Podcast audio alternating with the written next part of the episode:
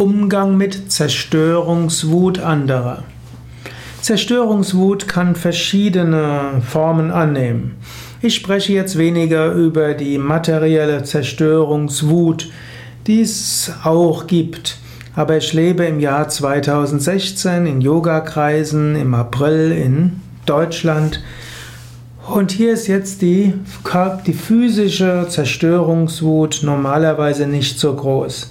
Ja, es gibt Ausschreitungen zum 1. Mai, es gibt Ausschreitungen bei Demonstrationen und es gibt dort auch Zerstörungswut, aber die meisten Menschen werden damit nicht im Alltag so sehr in, Kon in Kontakt treten.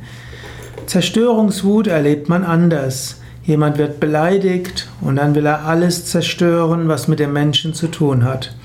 Oder jemand erfährt, dass ein anderer fremdgegangen ist und will dann alles zerstören, was ihm vorher wichtig war. Jemand will sich scheiden lassen, der andere will alles zerstören. Der Arbeitgeber entlässt den Arbeitnehmer und der Arbeitnehmer will dann alles zerstören.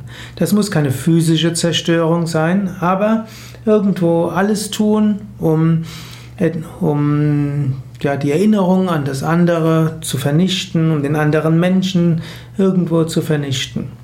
Wenn du das mitbekommst, wie gehst du damit um? Am klügsten ist es, du versuchst, dem anderen etwas in die Ruhe zu bringen. Du kannst ihm sagen, ja, ich verstehe deinen Zorn, ich verstehe deine Unruhe. Ich würde dir raten, geh jetzt ein paar Tage weg vom Ort des Geschehens. Nimm dir ein paar Tage Urlaub, lass dich krank schreiben, geh irgendwo weg, Gehe viel spazieren, eventuell schreibe Briefe, die du an niemanden abschickst. Eventuell schließ dich in deinem Zimmer ein und schimpfe. Oder mache 108 Sonnengröße, mache viel Pranayama, meditiere lange, aber im Gehen oder nach dem Gehen lerne dich erstmal abzukühlen. Ein, ein Ärger, ein Zorn, eine Wut sind keine guten Ratgeber. Wenn also irgend möglich, versuche den Menschen, der in Zorn geraten ist, zunächst einmal abzulenken, dass er etwas tut, um wieder zur Ruhe zu kommen.